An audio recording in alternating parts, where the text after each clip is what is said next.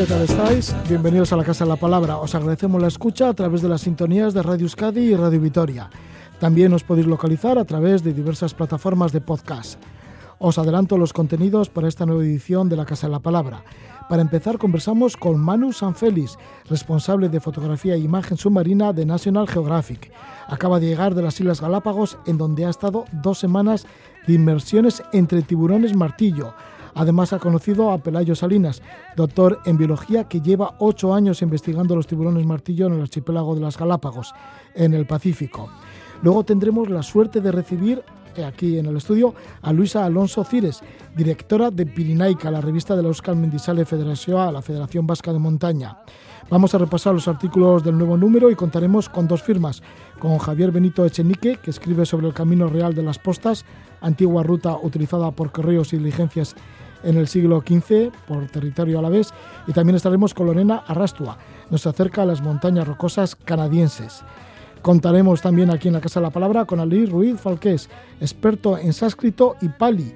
Pali es una lengua antigua que sirve para leer los textos originales budistas. Alice ha estado trabajando y enseñando, dando clases de pali, pues en monasterios en Tailandia, también en el sur de India y últimamente estaba en Myanmar. Además, acaba de publicar en catalán Lampoon, un libro sobre un personaje mitológico originario de las faldas del Himalaya. Comenzamos, ponemos rumbo hacia Galápagos.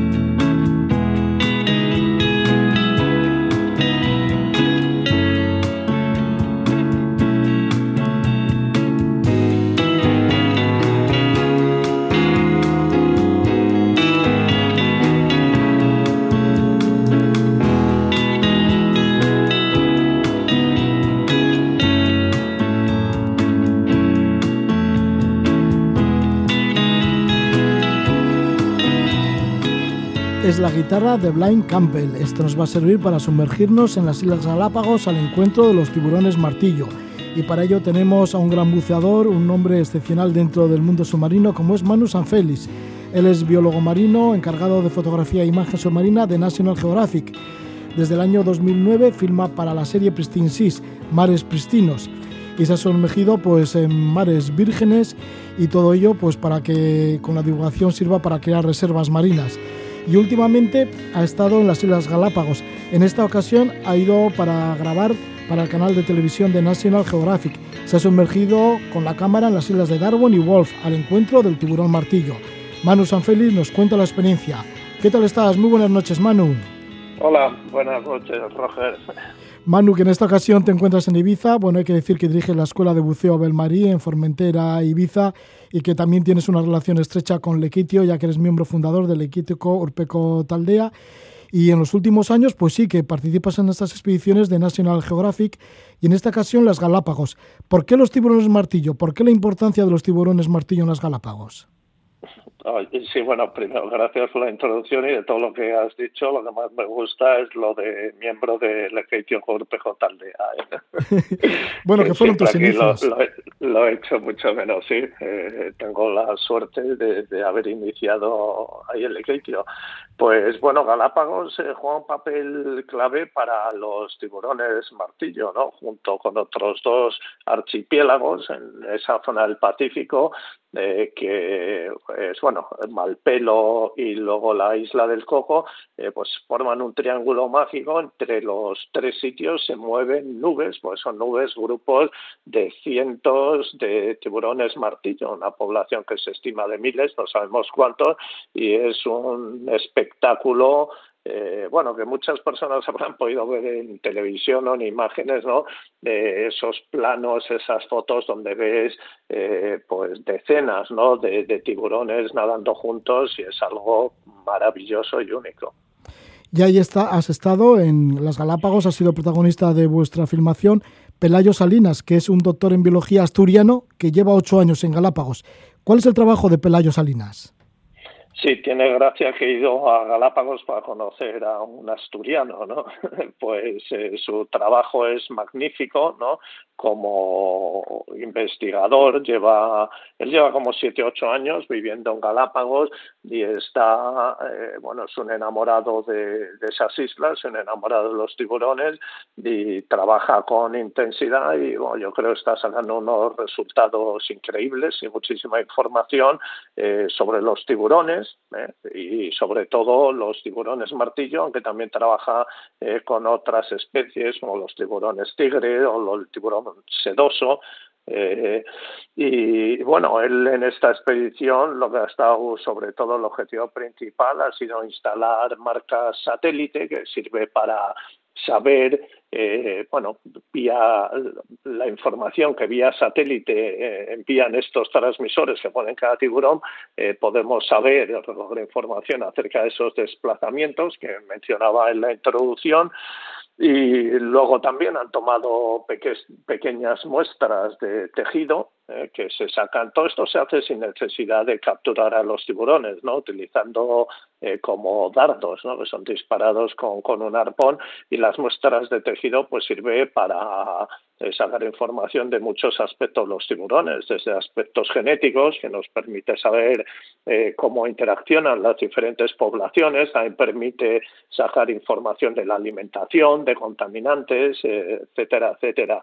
Y bueno, ya ha marcado en este viaje unos 13, 14 tiburones martillo y luego, no me acuerdo bien, pero creo que eran 15 o 20 tiburones sedosos. Es increíble en este momento pues que él desde su ordenador pues estará recibiendo eh, constantemente eh, pues eh, cómo es el transcurrir los movimientos de todos esos tiburones dentro del Pacífico. ¿Para qué sirve conocer la situación de estos tiburones dentro del Pacífico? Bueno, esto es importantísimo para, en primer lugar, para protegerlos. Ahora mismo hay un problema a nivel mundial y es que hemos matado eso está publicado. O sea, cuando se dice publicado es algo que ha sido estudiado y auditado. O sea, se ha comprobado que ese estudio está bien hecho. hemos matado el 90% de los tiburones que teníamos en el planeta. Es una barbaridad. Aquí donde yo vivo, en el Mediterráneo, se publicó esa cifra es aún más alta. Hemos matado el 99% de los tiburones. Muchas veces es a propósito, la razón principal de la captura de tiburones, que se capturan unos 100 millones de tiburones al año, es para cortar las aletas que van al mercado asiático. Eh, eh, concretamente a China, que es eh, prácticamente el único lugar donde se consume la sopa aleta de tiburón y bueno, nos sirve para protegerlos y luego cuando la captura no es a propósito, como esta que mencionaba, para evitar la, interacción accidental, a veces eh, queriendo capturar otras especies, por ejemplo el atún o el pez espada, pues es fácil que se produzca la pesca accidental de tiburones. Entonces, saber dónde se mueven, cómo se reproducen, en qué profundidades están, todo eso es una ayuda enorme para las personas, bueno, las autoridades que regulan y gestionan la pesca a nivel mundial, pues para que se pongan las directrices correctas. ¿Cuáles, ¿Cuáles han sido las condiciones de buceo y de filmación hay en las Galápagos, sacando imágenes de los tiburones martillo? Bueno, cuando yo, yo estoy seguro cuando me preguntan, pues el círculo así de amigos y no, te vas a Galápagos, joder, qué suerte, todo el mundo se imagina como algo, bueno, es precioso, pero eh, casi igual te imaginas debajo de una palmera y, de dura vaca, ¿no? Y desde luego es un lugar maravilloso, pero las condiciones pues son, son duras. Eh, siempre comento, eh, bueno, son cosas, no está hecha para todo el mundo y tienes que ir mentalizado y entrenado. ¿Por qué? Pues estás en medio del océano, si no todos miramos eh, con el teléfono, miramos ahí Islas Galápagos y, luego nos vamos a una visión más amplia del océano, veremos que son unas motitas en medio de un océano, de un océano enorme y entonces cuando estás ahí eh, sientes toda la energía que tiene el océano. Las Galápagos, eh, bueno, son volcánicas y se han elevado sobre fondos a lo que hay alrededor de las islas. Bueno, alrededor inmediato son 2.500 a 3.000 metros de profundidad y esos volcanes se elevaron ahí en medio. ¿Y qué sucede? Pues que levantados ahí en medio son como un embudo y eh, entre cinco corrientes, por la corriente de Humboldt, bueno, ahí hay una serie de corrientes que interaccionan y entonces es, es un poco como estar metido en una lavadora. Hay fortísimas corrientes de tres, cuatro nudos de intensidad que para que uno se haga una idea, pues tres, cuatro nudos es la velocidad que baja un río que tenga un buen caudal, ¿no?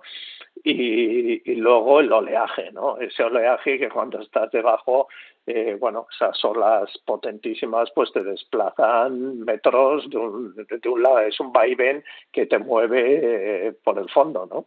Así que las condiciones son duras.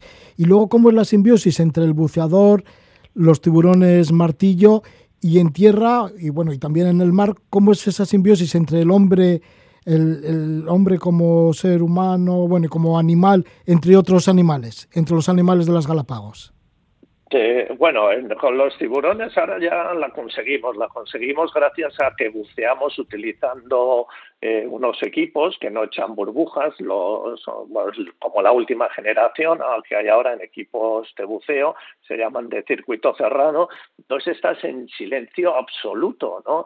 Y, lo que hago, pues nosotros eh, nos escondemos, buscamos ahí los sitios donde pasemos desapercibidos porque se trata de que los tiburones nos ignoren y entonces se comporten haciendo eh, claro, lo que te interesa es tenerlos cerca y ver el comportamiento. Por ejemplo, eh, cómo se limpian, que es, eh, bueno, la es que ya me puedo pasar horas. Estás metido en las llamadas estaciones de limpieza y ves cómo los tiburones entran ahí muy despacio, nadando contra corriente para ir casi frenados y permitir que los peces limpiadores les vayan comiendo pues esos parásitos, los hongos que tienen en la piel y bueno, gracias a ese silencio pues conseguimos conseguimos esa simbiosis que decías, ¿no? Un poco sobre todo el pasar eh, desapercibidos, ¿no? no estar con ese ruido de las burbujas de los equipos de buceo habituales. Y en tierra, pues es maravilloso.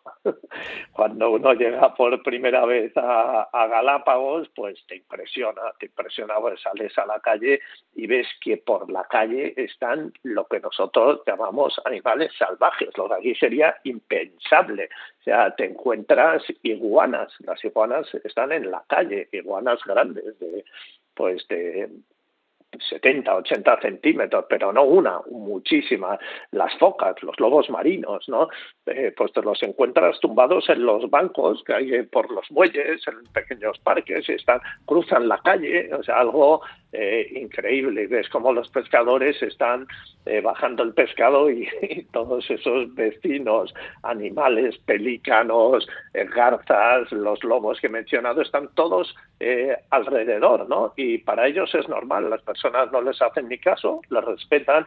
Entonces es muy bonito ver como eso, eh, que nosotros llamamos animales salvajes, no tienen miedo del hombre. Y bueno, y las aves están eh, con sus nidos, sus huevos, sus pollos, pues los piqueros, que es lo que nosotros llamamos alcatraces, las fragatas, los pingüinos, o sea, todos los animales eh, te ignoran, tú estás al lado y ellos no, no se asustan. Las águilas que hay allí, se posa un águila y tú te puedes poner a sacarle una foto a medio metro de distancia y, no notarás eh, que tiene miedo y eso es muy bonito y sobre todo es una lección eh, para todos de que animales, naturaleza y ser humano pueden convivir. Desde Ibiza nos está hablando Manu Sanfelis, biólogo marino y buceador encargado de fotografía y imagen submarina de National Geographic. Acaba de llegar de las Islas Galápagos de realizar un trabajo, un reportaje mmm, para el canal de televisión de National Geographic sobre los tiburones martillo y allí ha estado con el doctor en biología Pelayo Salinas, asturiano, que lleva ocho años en este archipiélago del Pacífico. Manu Sanfelis, gracias por estar con nosotros una vez más y un fuerte abrazo. Que vaya todo bien por Ibiza y Formentera. Gracias a vosotros y por invitarme, ha sido un placer.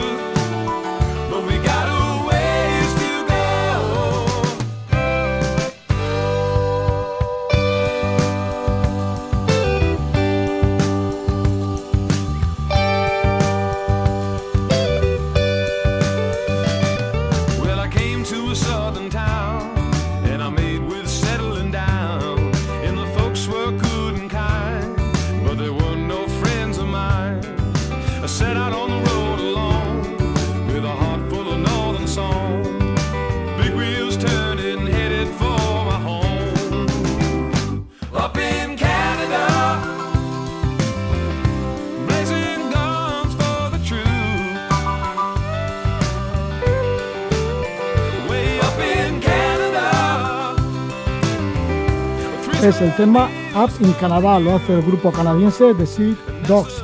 Y entre otros sitios nos vamos a dirigir a las montañas rocosas de Canadá. Es uno de los artículos que aparecen en el último número de la revista Pirinaica, que es la revista de Euskal Mendizal de Federación, la Federación Vasca de Montaña, una revista que se publica desde el año 1926. Y para dar repaso al último número, pues tenemos como siempre a Luisa Alonso Cires, que es la directora de Pirinaica. Le damos la bienvenida. Luisa, Gabón, muy buenas noches. Gabón, buenas noches, Roge. Además vamos a tener dos firmas de este último número, así sobre el Camino Real de las Postas, un recorrido por Álava. Está Javier Benito, al que le damos la bienvenida. Gabón, buenas noches, Javier. Gabón, buenas noches, Roge. Le tenemos también a Lorena Rastua, que es la autora de un reportaje sobre las rocosas canadienses. Lorena, Gabón, buenas noches. Gabón, buenas noches a todos. Bueno, pues enseguida llegaremos a hablar de las postas reales, este camino por Álava y también por las montañas de Canadá, pero antes vamos a ir con las primeras páginas y con lo que es la editorial, que tiene referencia también con la portada, que es el Pico del Fraile, y es que se conmemoran casi 100 años de que Ángel Sopeña, el 16 de marzo de 1924, subiera a este lugar, ¿no? al Pico del Fraile. Eso es, bueno, hemos incluido la, portada de, les la hemos dedicado al Pico del Fraile por esta conmemoración y bueno, porque además en el interior eh, hay un artículo de escalada precisamente de Javi, de Xavi Música, Bújica, que recuerda, que lo recuerda, y también porque bueno, porque son las, son las fechas, ¿no? Eh, se considera que la primera escalada registrada en Euskal Herria tuvo lugar el 16 de marzo de 1924 y la realizó Ángel Sopeña. Bueno, pues ahí está ese homenaje a Gelso Peña y esa primera escalada registrada el 16 de marzo de 1924 a este pico del fraile. Vamos a darle pues el repaso a la revista. Muy bien. Eh, para, para, seguir, eh, bueno, dentro de lo que podemos hacer todavía con las restricciones de movilidad que tenemos, eh, hemos elegido una ruta por los Pirineos. en estos momentos no nos podemos mover de la comunidad, pero estamos seguros de que, bueno, en poco tiempo ya podremos hacer eso. Entonces elegimos la ruta de, por el par Pirinén de las tres naciones, que se, se trata de recorrer en cinco o seis días las cimas más altas de Cataluña, Andorra y el Ariés francés la Pica de Estás, como Pedrosa y Tristaña. Una ruta que además de pasar por lagos y refugios pirenaicos, eh, recorre una de las mayores zonas protegidas de Europa, de más de 4.000 kilómetros, y una de las mejores conservadas del Pirineo. Vamos a continuación al Valle de Hoyo, eh, eh, con el artículo Ollarana, Ur Etalur, cuatro recorridos de distinta longitud y dificultad para conocer precisamente el Valle del Hoyo, que está compuesto por ocho municipios y pertenece a la merindad de, Iruña Pamplona. Son rutas que pasan por antiguos castillos, ermitas, molinos y, bueno, como dice el título Uretalur, salinas, manantiales. Bueno, pues bien bonito. Como es bien bonito también este Camino Real de las Postas, y Javier Benito, vamos a hablar de, él, porque ahí has hecho un recorrido que te has tirado en, un solo, en una sola jornada, hiciste más de 40 kilómetros para hacer este Camino Real de las Postas, en Álava. Sí, a ver, el, el Camino Real oficial, por así decirlo, que está registrado como un PRA 13, son menos kilómetros, son unos 30 y 32 kilómetros, 31 32 kilómetros. Lo que pasa es que yo por, por comodidad eh, lo alargué y salía desde Vitoria para por, por logística, básicamente. Entonces sí que me salieron al final más kilómetros, eh, llegando casi hasta los 47 kilómetros. Sí que es verdad que, que muy poquito desnivel. En 47 kilómetros vamos por la llenada y, hacemos 550 metros de desnivel positivo en, en conjunto. O sea que no es un gran desnivel y es muchos kilómetros. Lo que pasa es que por logística, lo que, lo que decía, eh, me era más cómodo salir desde Vitoria, empezar el, recorrido siguiendo el, antiguo trazado del Vasco Navarro hasta, hasta Estivaliz y ahí ya enlazar con, con el inicio oficial que es en la ermita de San Martín de Ania que está en mitad de, un, campos de cereal. Entonces, bueno, pues por eso el, alargarlo. Y luego para acabar en, en Zalduondo, donde sí ya tenemos un servicio de autobuses para poder volver a, a Vitoria, ¿no? ¿Cuál es la historia de este Camino Real de las Postas? Porque es un camino histórico que data ya del siglo XV, aunque luego también en el siglo XVIII tuvo eh, sus cambios y en el siglo XIX con el ferrocarril pues ya fue desapareciendo. Sí, a ver, eh, era el antiguo camino que usaban las diligencias y, el, correo postal, por así decirlo, en, la, pues, en los siglos XIV, XV, una vez que acabaron las guerras entre eh, oñacinos y gamboinos, y, está muy vinculado al, paso San Adrián, eh, pues para el transporte de, entre, entre lo que era Castilla y, y Francia. ¿no? Entonces sí que es verdad luego con eh, más adelante, ya en el siglo XVIII, eh, pues eh, se desvió el, por Arlabán y una vez que se puso en marcha el ferrocarril, pues ya terminó en desuso. Y, es un camino que se ha reactivado por, por parte de, los, de los, pueblos por los que pasa de la llanada de la Besa. Incluso hay una marcha de montaña, pues como un atractivo ¿no? para poner en valor esta zona de, la, de Álava, por así decirlo. Ya, y cuando vas recorriendo, ¿te imaginas esos correos y diligencias del siglo XV que pasaban por allí? No será muy difícil, no, no es muy difícil y no será muy distinto a, a los campos que, que, quizás hubiera más, en aquella época habría más bosques, sobre todo en la, cuando nos acercamos a la zona de, de Aracha, a la zona de Zaldundo, que están las estribaciones de Aracha y Izcorri, pero, pero bueno, al final son parcelarias, gran parte de ellas son parcelarias, eh, sin mucho desnivel y, y bueno, pues sí que sí que permite, pues en cierta medida, pues imaginar, ¿no? Cómo podía ser ese, en esa parte yo creo que, que sin, sin peligro y sin, y sin problema, ¿no?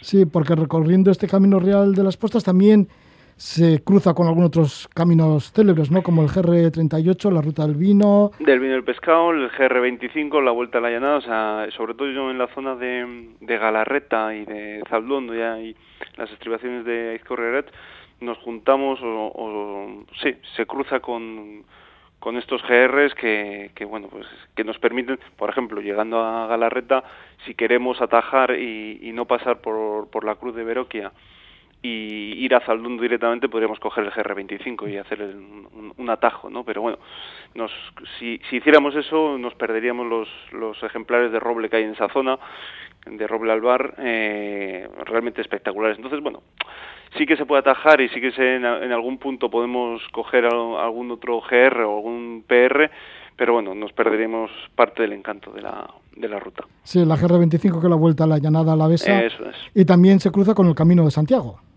En algunos de los tramos, efectivamente, en, su, en su vertiente alavesa, en el camino, por así decirlo, de, no de la costa, sino una de las variantes, pues también también podemos, si, nos convalidan, hacer parte ¿no? en el camino, si queremos. Javier, ¿y cuáles son los hitos más interesantes, tanto del aspecto cultural como de la geografía y del paisaje? Mm. A mí, yo por destacar, eh, y algo que me gustó mucho, eh, fue al pasar por Galarreta, las ruinas de la, de la iglesia de la Asunción, que si bien estaban derruidas ya para mediados del siglo pasado, sí que investigando y, documentándome eh, descubrí, yo no lo sabía, que en 2014 se terminó de caer el, campanario de la iglesia. hasta ese momento había aguantado, pero en 2014 se terminó de, de, derribar, bueno, no derribando, se, se, cayó. Entonces, bueno, a mí sí que es algo que me, que me llamó que me llamó la atención al pasar por allí. Y luego ya llegando a Zaldundo, eh, pues el, el, tema de los, los ejemplares de roble albar que hay, que hay en esa zona, destacar por ejemplo el de, el de Beorlaza, y que, es, pues, que tiene un, un, diámetro realmente espectacular, ¿no?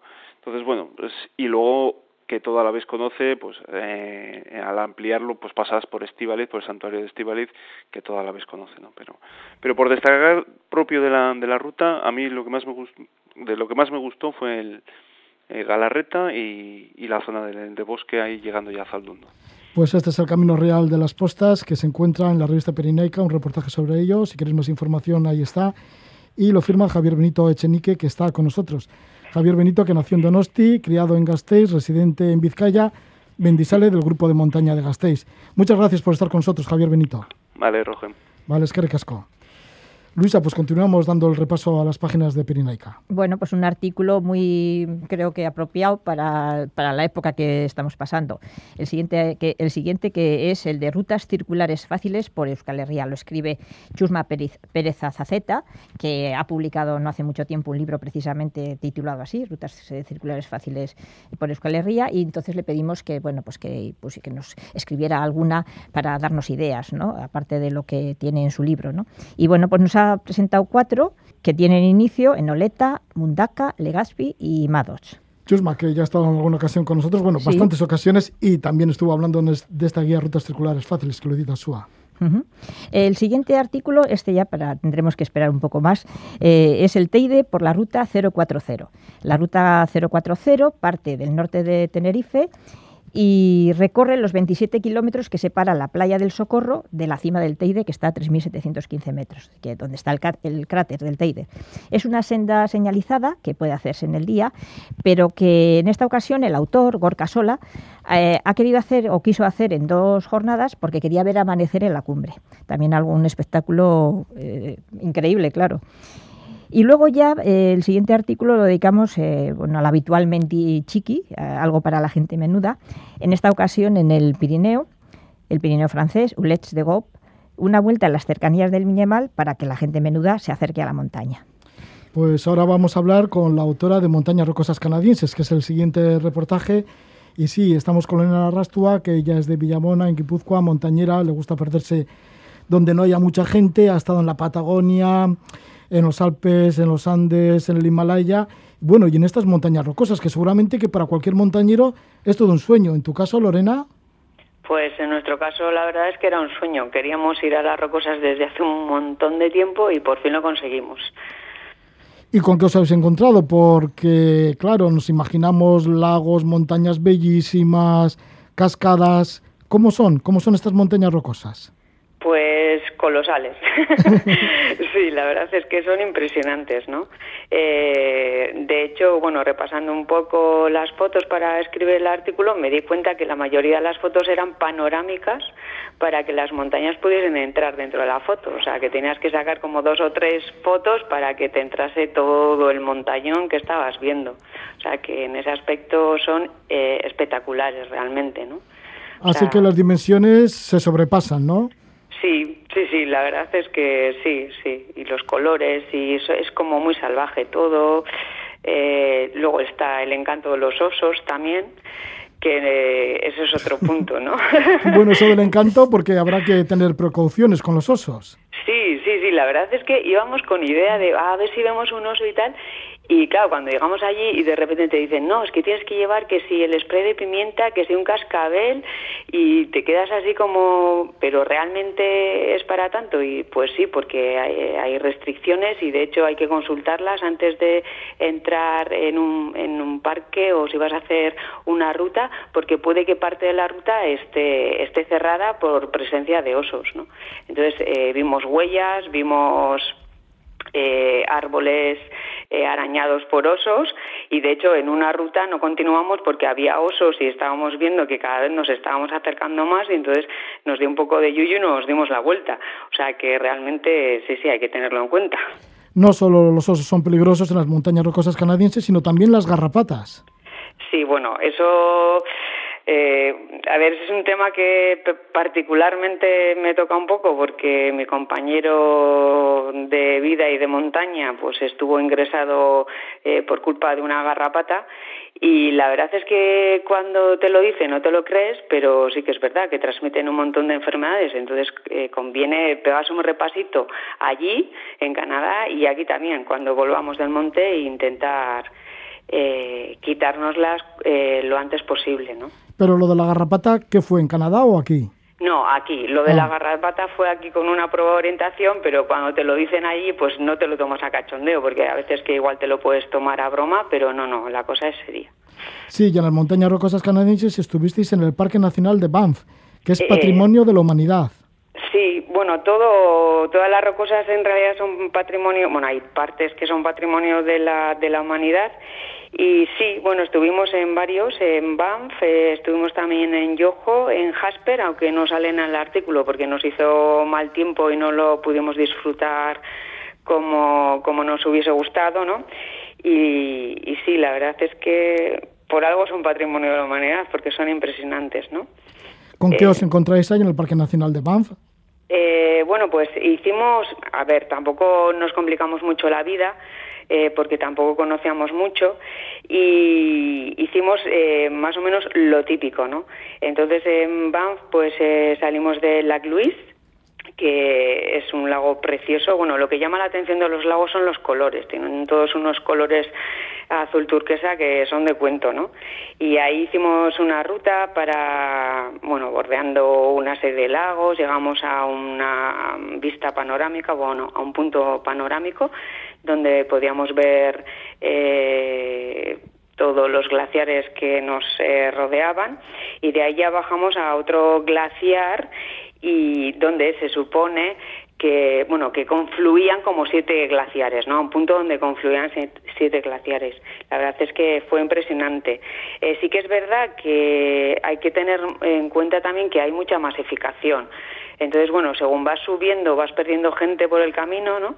Pero como no madrugas mucho, los parkings suelen estar saturados de gente y eso hay que tenerlo en cuenta. Para los que nos gusta un poco perdernos, pues es un puntito a tenerlo en cuenta, ¿no?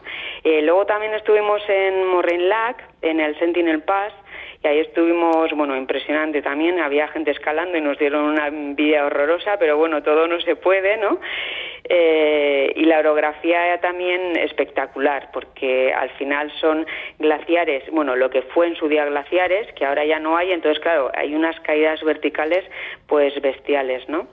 Y luego estuvimos en Bow Lake, que íbamos con mucho miedo porque la noche anterior había llovido pero claro, es que nos regaló una estampa de cuento, ¿no? Porque llegamos al lago que es inmenso y había niebla, entonces parecía, no sé, como un cuento de hadas, ¿no? Aquello fue precioso, precioso, precioso, eh, pero bueno, impresionante. Bueno, impresionante y de grandes dimensiones, por supuesto, las montañas rocosas canadienses son algunas de las impresiones porque todavía el artículo da para bastante más que se recogen aquí en Perineica. Pues muchas gracias por estar con nosotros, Lorena Rastua.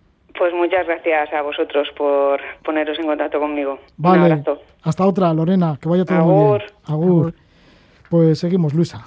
Bien, el siguiente artículo se titula Prisionero del Cáucaso. eh, ocurre en la, o transcurre en la región de en, la, en Georgia y, cuenta su, eh, su, autor que lo que cuentan las, las obras literarias sobre el Cáucaso como una región inhóspita y, de naturaleza salvaje, en las que eh, se solían eh, ser el escenario de historias de aventura, tragedia y rebeldía, pues que toda esa fascinación y magia es auténticamente cierta y que la hospitalidad de sus gentes es totalmente cierta. Y bueno, pues nos cuenta ahí unas, una serie de recorridos que hizo. Eh, seguimos con los viajes que destinamos al futuro, pero bueno, para tenerlos en la cabeza y ir preparando para cuando todo este, esta situación pase. Y el siguiente eh, está dedicado al sur de Groenlandia, donde Jorge Gorosarri hizo varios recorridos a pie y en kayak. Un poquito más cerca, eh, al sur de Innsbruck, en, en los Alpes, Mari- María Jesús Díaz Hernández recorre las eh, llamadas Seven Summits en los Alpes de Estubay. Están haciendo frontera con Italia. Y, todavía, pues bueno, cerca, porque eh, aquí en Bilbao, eh, para cuando vuelvan esas, eh, e- esos enlaces aéreos con Nápoles, Mati Sanz habla de las montañas Latari en la región de Campania, Italia, que es la región de la que es capital Nápoles. Y por fin llegamos ya al, al artículo de escalada dedicado al Pico del Fraile. Al Pico del Fraile, que ya hemos dicho, es portada de la revista, de la revista Pirinaica, y todavía nos quedarían más noticias y muchas cosas más. Pero bueno, aquí está este número de Pirinaica, la revista de los Camins de Sale Federación de la Federación Vasca de Montaña, y estamos con su directora, con Luisa Alonso Cires, a la que le damos las gracias por estar una vez más con nosotros. Y nada, ya te esperamos en el siguiente. A ti, Roge, pues hasta el siguiente, hasta, hasta el número de junio. Muchísimas gracias por tu visita, Luisa. Gracias a ti.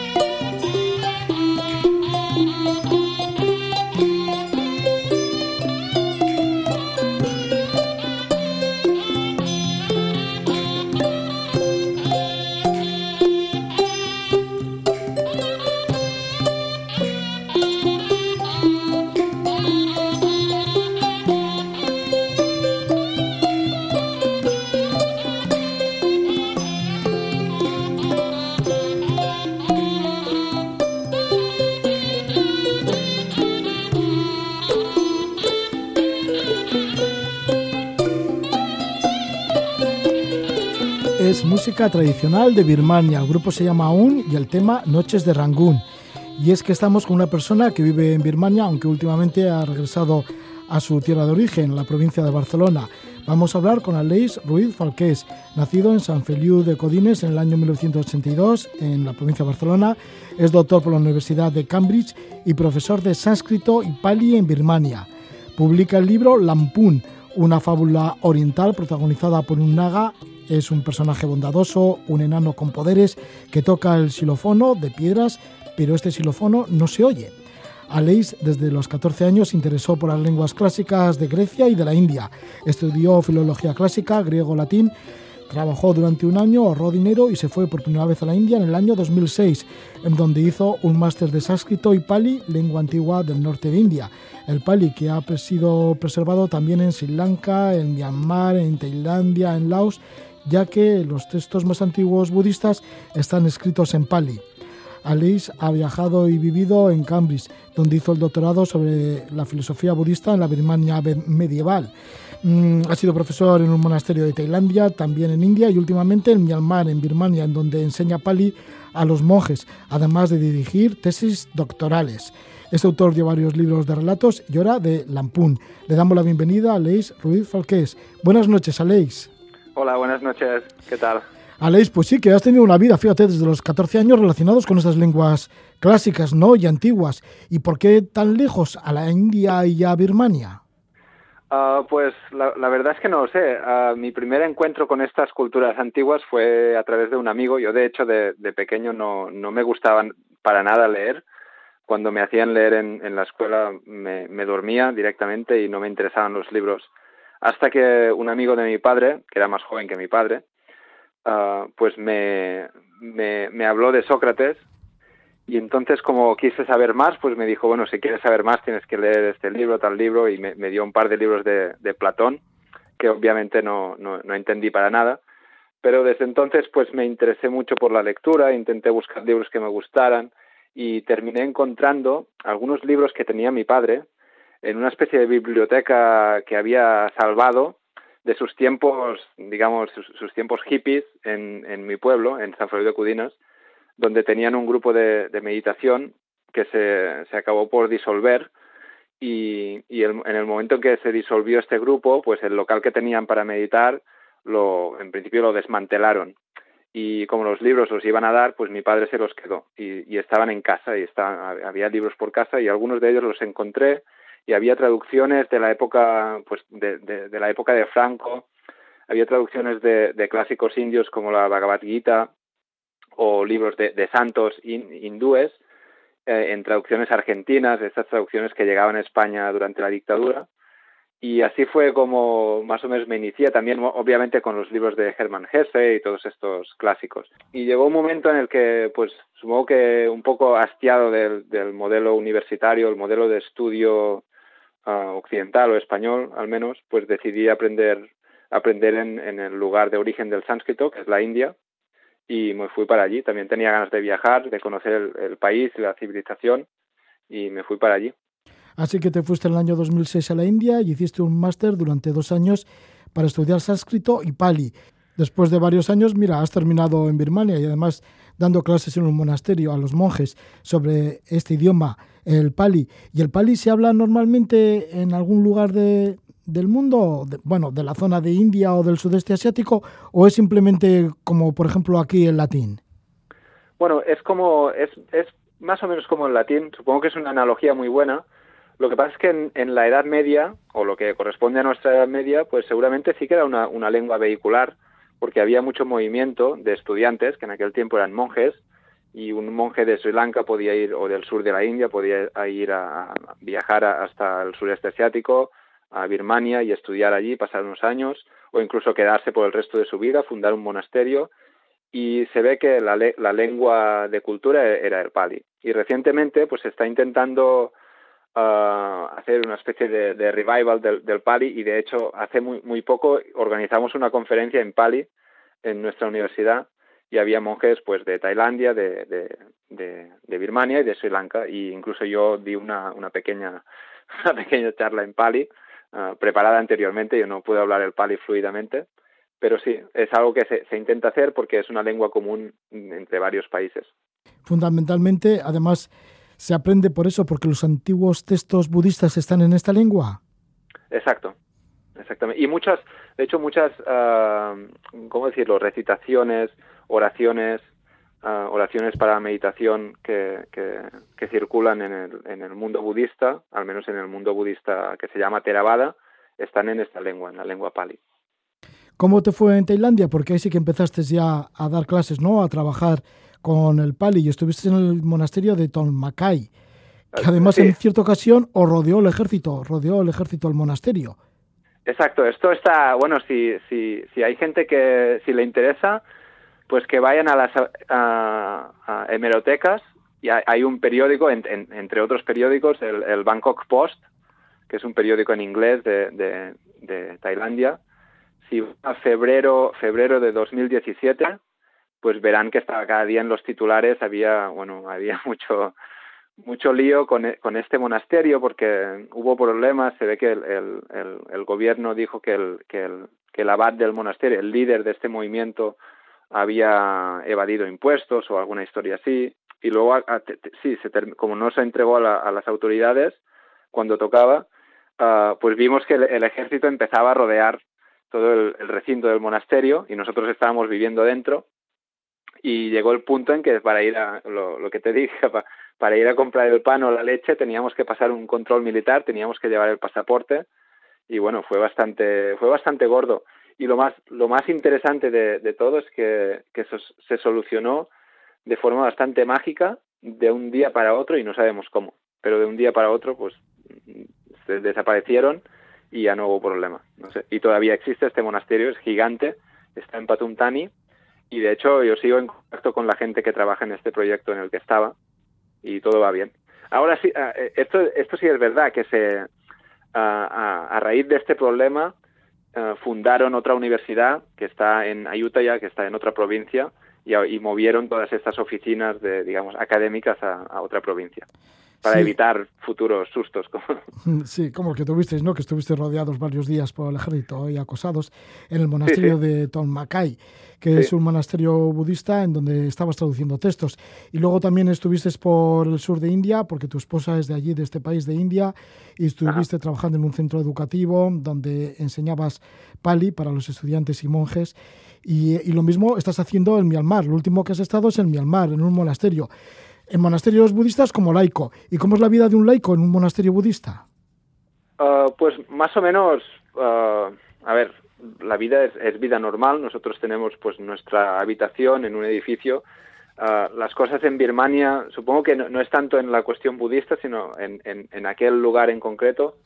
Pues en Birmania muchas cosas se hacen un poco más libremente que aquí y a la hora de, hacer edificios o la forma como, como se vive, pues es un poco menos, no sé cómo decirlo, menos restringida. Por ejemplo, como había necesidad de hacer más clases, clases o aulas para estudiantes, y también había necesidad de hacer habitaciones para los laicos, porque los laicos tenemos que vivir en un sitio diferente que los monjes, pues hicieron un edificio en el que en la planta baja hay clases y a partir de la segunda planta pues hay habitaciones para estudiantes, laicos, extranjeros sobre todo, y luego la tercera planta, pues están las habitaciones para maestros, ahí es donde tenemos nuestra habitación, que todavía está allí con los libros y la ropa y todo, pero no podemos volver. Y entonces yo vivía, digamos, a cinco minutos de la clase, me despertaba por la mañana y, y, me iba a hacer un café en la planta superior, y luego bajaba a la planta baja y había la clase, daba la clase y, y así, así funciona. Una vida muy normal, normal para mí, mucha gente seguramente se aburriría en un monasterio, pero bueno, a mí es la, es la vida que, que me gusta, es muy tranquila, uh, tiene una rutina bastante fija, aunque hay muchos festivales y luego viene gente de todas partes, y, y es así. ¿Por qué has tenido que dejar ese monasterio en Myanmar? Bueno, de hecho, Bueno, de momento no, porque igual luego volverás o qué. Sí, en principio el plan es estar allí para siempre de, de un modo u otro, colaborar con, con esta universidad de un modo u otro. El problema es que vinimos el año pasado para que naciera nuestro hijo aquí en Barcelona, y nos, nos agarró la pandemia primero y ahora que ya parecía que con las vacunas y toda la historia podíamos volver, uh, pues ha estallado la violencia social en, en, Birmania, por no decir la represión armada del ejército, y ahora está en, hay un clima de guerra civil que no nos va a permitir volver en, en, un tiempo, creo. No lo sé, porque la situación está bastante, es bastante volátil y cada día va empeorando y no sabemos exactamente a dónde va a llegar, pero es a causa de esto que ahora mismo no, no podemos volver. ¿Tienes contactos con tus amigos allí en Myanmar? Sí, sí, a diario, a través del teléfono, de internet. Les cortan, les cortan a veces el internet, pero, pero sí, sigo en contacto cada día. ¿La situación puede complicarse tanto que puede mm, quedar en guerra civil o no? Ah, de hecho, Birmania ha estado en guerra civil desde el final de la Segunda Guerra Mundial. Y, por ejemplo, la zona en la que está nuestra universidad, nuestra universidad de hecho es un proyecto con un ángulo social muy importante porque está en el estado de Shan. Y los Shans pues, son una de las llamadas etnias de Birmania históricas, ah, tocando con, es un pueblo que tiene que ah, lingüísticamente emparentado con Tailandia, y, han sido una minoría, como otras minorías, pues que han recibido bastantes palos de, del ejército birmano, y de hecho hay, hay dos, dos ejércitos de liberación en el estado de Shan que justamente ayer leí que se, que se están peleando entre ellos, o sea que en vez de dedicarse a lo que se tienen que dedicar. Bueno, la cuestión es que es un eh, nuestra universidad, el lugar en el que estamos, para que se pudiera construir allí, tuvieron que limpiar las minas. Había minas antipersonas. Y, y lo limpiaron y, de hecho al lado de la universidad, a, a, un kilómetro o así, hay un campamento militar birmano. Y digamos, este es el, es el último puesto militar birmano ah, antes de entrar ya en zonas en las que los, los turistas ya no pueden ir o extranjeros. Yo nunca, nunca he pasado a las zonas marrones y ya luego hay, las zonas negras que ya son las ocupadas por las milicias y esto solo en el, estado de Shan y hay muchos otros estados en, los que hay milicias y, esto es desde, desde finales de la desde, desde el final de la Segunda Guerra Mundial. Ha habido guerra, ha habido guerra civil, pero parecía que en los últimos diez años la cosa se había calmado, había tratados de, paz, o al menos treguas, y todos creíamos que esto había llegado para quedarse y que bueno el que, el capitalismo lo iba a solucionar todo, que la prosperidad material iba a calmar los ánimos, pero no ha sido así. Por sorpresa o no de, mucha gente, se torció todo rápidamente el, 1 de febrero y, y, va, va, cayendo en picado y, y, no sabemos hasta dónde puede llegar. No hay guerra civil abierta porque los civiles no tienen, no tienen armas y no, no, no tienen forma de tener armas y están, han, han estado protestando pacíficamente, pero, pero bueno, el clima es de guerra civil. Ahora ya se ha decretado la, ley marcial en, en Yangon, en la antigua capital, en Rangún, y, y bueno, cada, cada día las noticias son peores. Sí, esta es la situación convulsiva de Myanmar, el país de donde viene nuestro invitado, Aleix Ruiz Falqués. Él es de Barcelona, de la provincia de Barcelona, de San Filiu de Codines, doctor en la Universidad de Cambridge y profesor de sánscrito y pali en Birmania. Trabaja en un monasterio en Birmania y además es actualidad porque tiene publicado en catalán el libro Lampunt. Lo hace en la editorial Malas Herbes y ahí pues, pues trata sobre un personaje, ¿no? Un personaje de fábula oriental que es el propio Lampun, que viene a ser un naga. ¿Y esto que es de la tradición india? Sí, la tradición india, a ver, la, tradición birmana tiene mucho de, tradición india. La, India es una civilización que, no, que, se extiende más allá de lo que son hoy las fronteras geográficas o del, estado del estado o la República India y en Birmania hay, también mucha cultura de, llamada India y el, el, naga es una figura más o menos mágica y al final decidí pues tratar o dar, dar más protagonismo a esta figura, que es, un protagonismo pasivo en la novela, en la historia, porque de hecho es un, es un personaje o es, es un ser que es sacrificado por los humanos y de algún modo pues quería representar pues lo, lo sobrenatural, la fuerza de la naturaleza y cómo los humanos pues intentan controlarla pero no pueden. Y, y de algún modo este, este naga por un lado es el que trae la guerra pero también es el que trae la paz y tiene estas dos caras que son pues el mundo más o menos el mundo en el que vivimos o lo que en el budismo se llama el samsara. Pues ahí está este personaje Lampun, que se recoge en el libro del mismo título, y estamos con su autor, con Elis Ruiz Falqués, que nos ha hablado de su carrera en diferentes partes de la Tierra, bueno, pues hay en Oriente, en India, tanto también en Tailandia como ahora en Myanmar, como profesor de este idioma un idioma clásico en Oriente como es el idioma pali. Así que le agradecemos un montón que nos hayas hablado de esta lengua del Pali, una lengua pues que conecta además con los orígenes de los primeros textos eh, del budismo. Así que gracias por todo ello, Ali Ruiz Falqués. Muchas gracias. Solamente decir que, la novela está firmada con nombre de pluma, Ruiz Aleixo, para que no se confunda la gente, pero bueno, es el, nombre que utilizo para los libros de ficción. Sí, para tu firma, Ruiz de Aleixo. Muchas gracias, Aleix. Que vaya todo Muchas bien. gracias. Hasta pronto. Un abrazo, gracias. Ale Ruiz Falqués, que sabe sánscrito y pali y que da clases en monasterios, en diferentes monasterios en Tailandia, el sur de la India, y ahora pues ha estado en Myanmar. Nos ha comentado también la actualidad en este país que tiene una actualidad bastante convulsiva. Nos despedimos, lo vamos a hacer con la música del canadiense Daniel Romano. Que disfrutéis mucho de la noche, que vaya todo muy bien.